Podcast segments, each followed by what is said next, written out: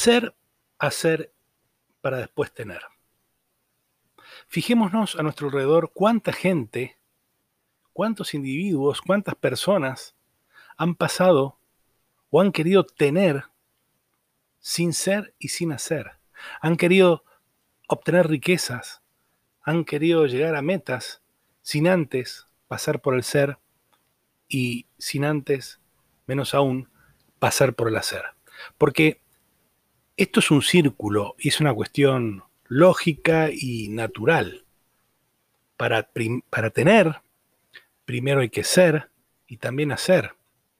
No podemos eh, renunciar a cualquiera de estos pasos. Yo no puedo tener si no soy. No puedo hacer sin ser.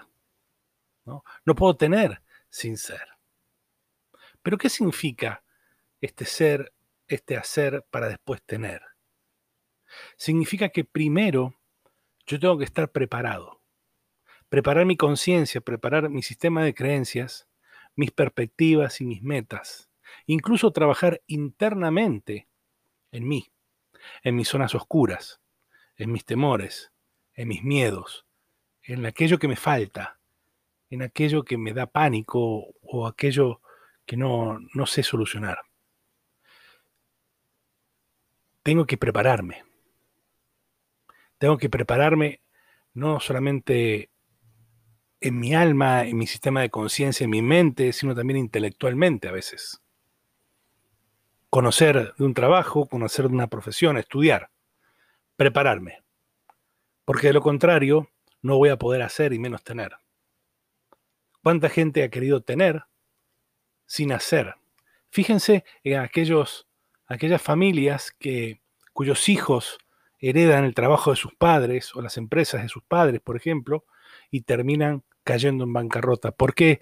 Porque han tenido y nunca han sido y menos se han preparado para hacer, para después tener. ¿Se entiende la idea? Entonces, para tener, primero tengo que hacer, pero antes tengo que ser, tengo que estar preparado. Ser es prepararse. Prepararme para lo que se viene en mi vida para la respuesta a mis obstáculos, respuesta a los problemas que voy a tener, en mi responsabilidad, en mi preparación también de estudio, o incluso si no tengo estudio, en mi, preparación de trabajo, propiamente dicho, en una profesión o en un oficio.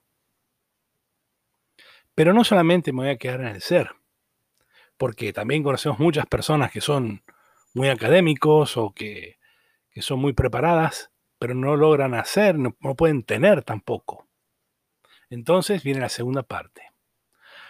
Una vez que estamos preparados en el ser, y eso te lo va a decir tu propia conciencia, tu propia experiencia, preparados en las relaciones también, ¿no? Una vez que tengamos esa conciencia de preparación del ser, tenemos que hacer, pasamos a la acción, porque un ser sin acción es nada, es la nada misma. Tenemos que hacer, tenemos que pasar a la acción. Para lograr nuestras metas propuestas, para lo cual nos hemos preparado en el ser, tenemos que hacer. Tenemos que diagramar ese caminito meta por meta y ese es el hacer, cumpliéndolas para después llegar a donde queremos y después tener.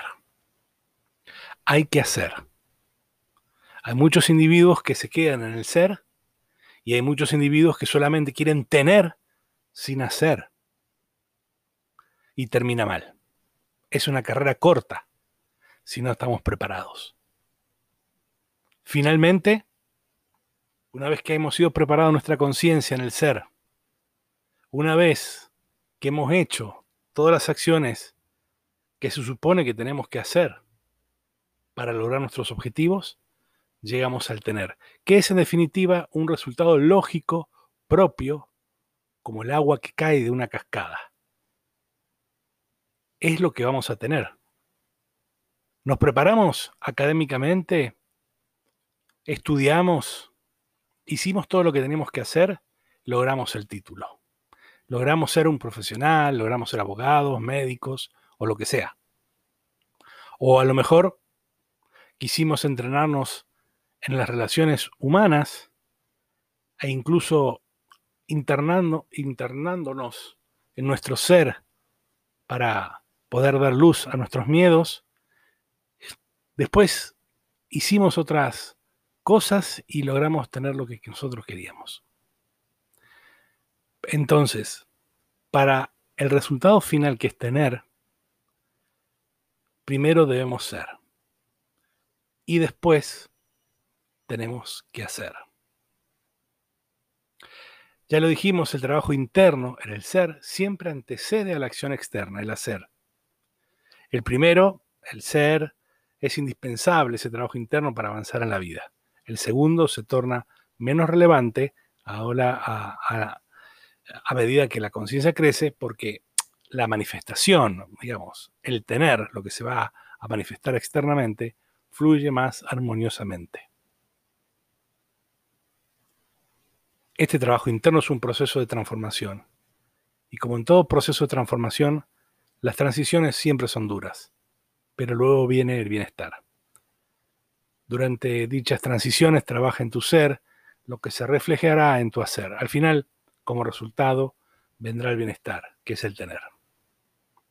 Pero nunca te saltees estos pasos. Nunca busques las carreras cortas, porque el tener también va a ser corto.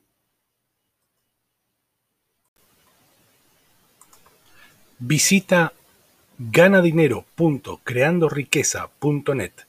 Encontrarás el ingreso a nuestro canal de YouTube, cursos y sistemas para ganar dinero, libros de desarrollo personal y tiendas de productos electrónicos. Todo se te envía a tu domicilio, cualquiera sea el país a donde vivas. ganadinero.creandoriqueza.net